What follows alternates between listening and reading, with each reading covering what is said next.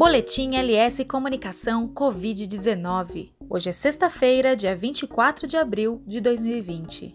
O vírus e o jogo político. Bolsonaro perdeu hoje uma joia da coroa. A demissão de Moro é uma bomba que destrói um dos pilares de sustentação do governo federal. Além dos danos políticos ao presidente, a saída do ex-juiz altera completamente o tabuleiro do xadrez político. Pode incendiar a ideia de impeachment e já embaralha as previsões dos futuros candidatos nas eleições presidenciais de 2022. Confiante por ter demitido Mandetta, um ministro que gozava de apoio de 70% da população brasileira, a caneta do presidente exonerou a revelia do ministro da Justiça, o diretor-geral da Polícia Federal. O interesse em proteger a família e ocultar um passado no Rio de Janeiro, que pode envolver até milicianos, falou mais alto.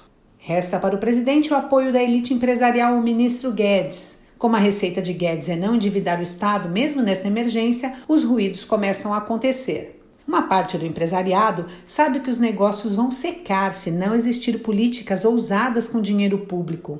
O presidente faz cálculos políticos, daí o plano pró-Brasil da Casa Civil e do Ministério da Infraestrutura. Apenas uma intenção, mas tem uma ideia por trás: endividamento público responsável e prazos longos. Para alguns, é o caminho capaz de ressuscitar a economia. Outro pilar do presidente são os militares. Analistas acreditam que são os únicos capazes de convencer o presidente, inclusive na hipótese de renunciar. Os militares, com uma cultura de disciplina, planejamento e organização, estão confusos no jogo político de Bolsonaro, que morde, assopra, avança, recua. Este vai e vem, todos sabem, faz parte de um método e de um estilo de governar que temos para hoje. No balança, mas não cai de Guedes, até porque a economia não trará boas notícias. Os militares parecem ser uma tábua de salvação do presidente. O ex-capitão do Exército, expulso das Forças Armadas por indisciplina, anuncia a todo momento no Diário Oficial a entrada de militares na máquina pública. Alguns vê a sedução como um risco à instituição, que trabalha para continuar sendo vista como órgão de Estado e não uma ferramenta de aparelhamento político. Mas a saída de Moro, um símbolo nacional de combate à corrupção, tem impacto forte no meio militar.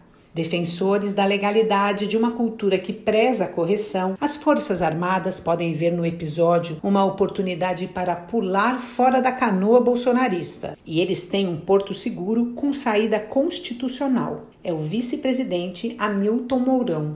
A saída de Moro alterou também o futuro. Se ficar na oposição, não será um opositor qualquer a entrevista coletiva, aliás, tinha muitos elementos de delação premiada. Apontou fatos que são graves e merecem apuração devida. Governadores que já se lançaram na sucessão presidencial vão tentar dar abrigo para Moro. A ideia é tirar o ex-juiz da disputa. Resta saber se Moro vai desejar o protagonismo político ou buscar outros caminhos. Há palpites para todo lado. Enquanto isso, a pandemia avança e preocupa. Nos próximos dias, muita energia vai ser canalizada para o vírus da política que desarrumou o Palácio do Planalto.